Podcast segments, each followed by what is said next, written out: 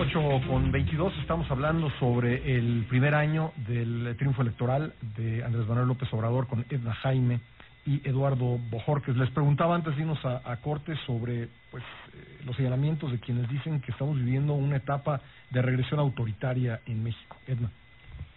Mire, Pascal, todavía no hay una acción que, que nos permita afirmar que estamos desmantelando la democracia mexicana.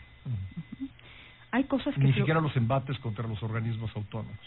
todavía, o sea, creo que más allá de lo presupuestal, todavía no hacen mella en ellos, aunque sí hay una, lo hemos visto, una intención como de, pues, de control de estos órganos, de, eh, de, de tener un ascendente sobre su funcionamiento y sus decisiones, pero todavía no hay nada que nos pueda llevar a afirmar que la democracia mexicana se desmantela y que se reconstruye la hegemonía partidista. Sí creo que hay esa intención eh, eh, de crear una estructura de partido muy fuerte. Eh, veo que hay mucho trabajo en territorio por parte de, de contingentes de Morena. Veo en los programas sociales, los prioritarios del presidente, que consisten la mayoría en subsidios directos, creo que pueden contribuir a, a la formación pues, de estas estructuras eh, partidistas que, que hagan a un partido eventualmente imbatible, como lo tuvimos en el pasado. Pero acabamos de tener elecciones y no necesariamente ocurrió así. Eh, Baja California se llevó carro completo, pero no necesariamente ocurrió así. Sí creo que la sociedad mexicana ya traspasó un umbral. Y lo decía muy bien Eduardo. Y va a ser difícil regresar. Va a ser, lo decía muy bien Eduardo, es, esta sociedad es súper compleja. Entonces ya no cabe en, en los control, digamos. En, el, en los moldes del pasado. Mm, Por más que el presidente quiera ocupar, monopolizar el espacio público, va a ser difícil que lo consiga. O sea, al presidente no le gustan las organizaciones de sociedad civil. Es una concepción de poder distinta, donde es el gobierno, los políticos quienes ocupan el espacio público. Muy difícil, muy difícil acallar a, la prensa. muy difícil dar pasos para atrás en la libertad de expresión.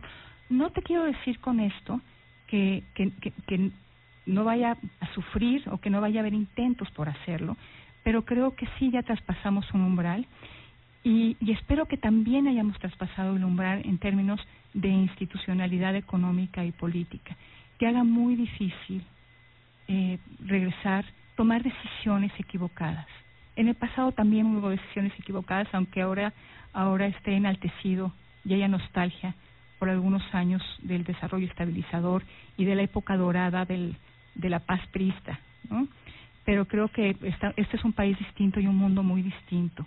Y, yo, y, el presidente se está percatando de ello. La complejidad en todos los ámbitos es enorme. Eduardo, eh, pues misma pregunta. Eh, ¿Tú ves eh, tentaciones autoritarias, sobre todo tentaciones autoritarias que estén aterrizándose, que estén logrando objetivos?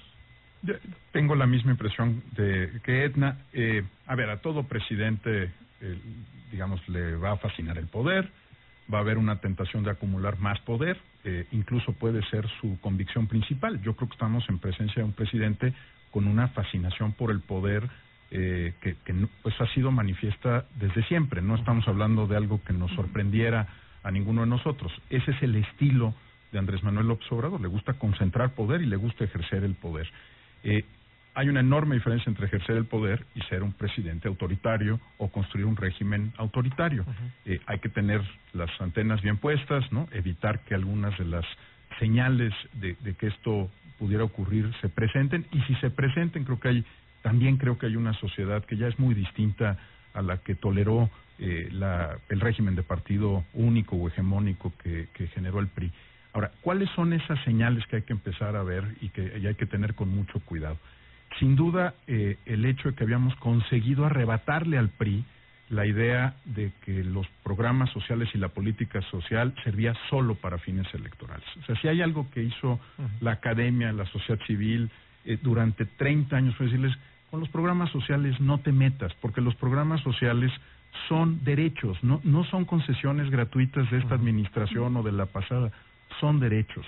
Eh, ¿Qué otra cosa habíamos eh, conseguido quitarle, por ejemplo, al PRI o, al, o en el caso de Acción Nacional, eh, en los 12 años que, que gobernó, bueno, que ellos no controlaran toda la agenda pública.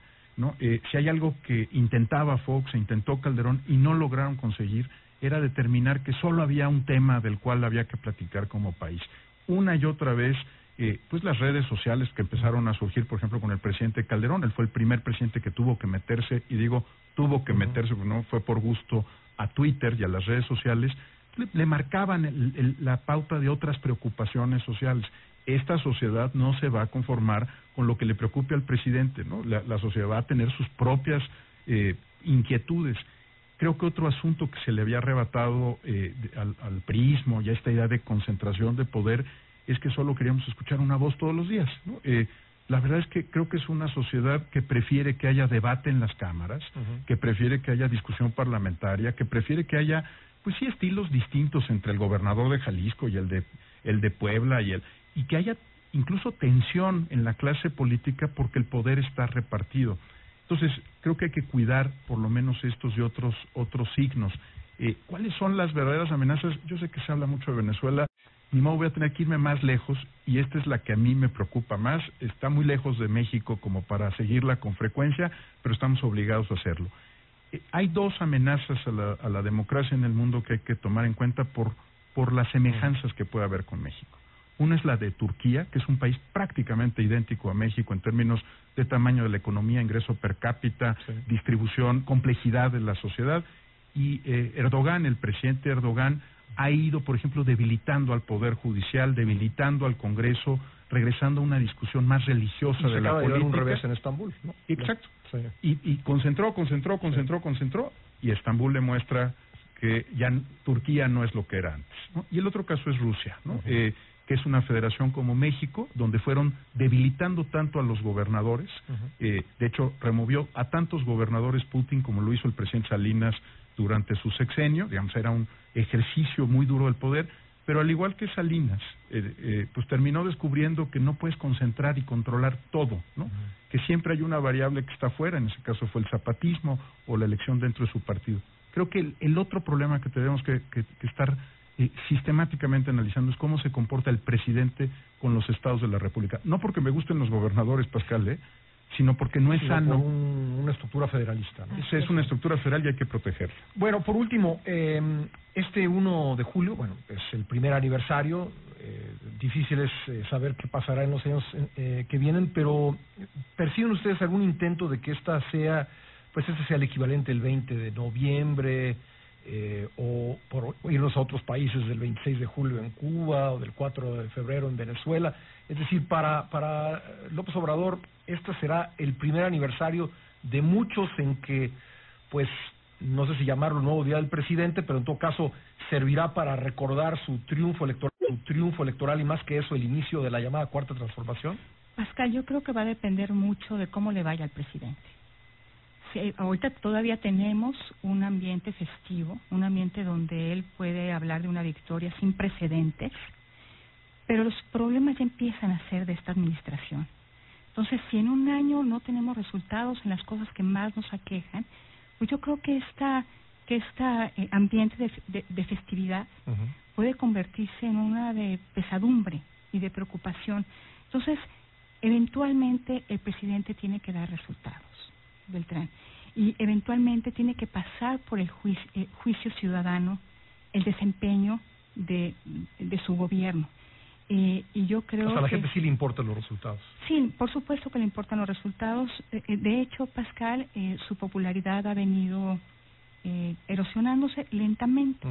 Entonces, eventualmente, el ciudadano va a meter las bolsas a su bolsillo y va a ver, las manos a su bolsillo, perdón, y verá si tiene dinero o no tiene dinero si hay una buena expectativa de conseguir un empleo, eh, en fin, hay una si está más seguro o si vive eh, con miedo. Estas cosas sí pasan por el juicio del ciudadano y, y eventualmente eh, también por la popularidad del presidente. Entonces, el, el presidente está obligado a dar resultados.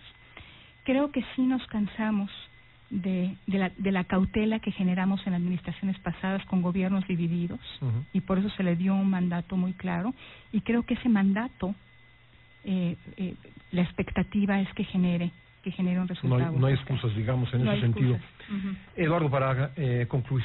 Eh, pues yo espero que no, ah. que no, no se institucionalice ningún día de la, de la 4T o del presidente por la salud de la ciudadanía mexicana, ¿no? Porque cultivar personalidades, hacer alrededor de, de, individuos eh, grandes construcciones no ha pagado bien en la historia de México, como tampoco ha pagado bien, y yo creo que hay que recordarlo, eh, los presidentes que, que, han querido transformarlo todo eh, eh, han terminado normalmente mal. ¿no? El presidente Salinas terminó, yo creo que en una de las peores crisis políticas de nuestra historia. ¿no? El presidente Peña, que era Saving Mexico, ¿no? la portada de Time, iba a ser el gran transformador, el gran reformador. Vamos a mover a México y a transformarlo. Creo que es evidente que el presidente Peña no terminó bien con su administración, de hecho terminó muy débil, ¿no? Eh, y el presidente Fox también ofreció ser ¿no? el gran transformador de la realidad no y todo iba a ser diferente y pues yo yo veo un presidente muy disminuido en las redes sociales no francamente este a veces hasta hasta triste es verlo no en ese estilo y en ese tono. Yo creo que hay que tomar eh, consejo de los historiadores no en la historia del país nunca nunca estos grandes modelos de transformación han terminado genuinamente transformando al país y llevándonos a donde queríamos. Ojalá ojalá triunfe el gobierno y ya no el discurso político. Pues les agradezco mucho a ambos, muy amables. Gracias, Edna Jaime, fundadora y directora general de México Evalúa, y Eduardo Bojorquez, director general de Transparencia Mexicana. Gracias. Gracias a ti,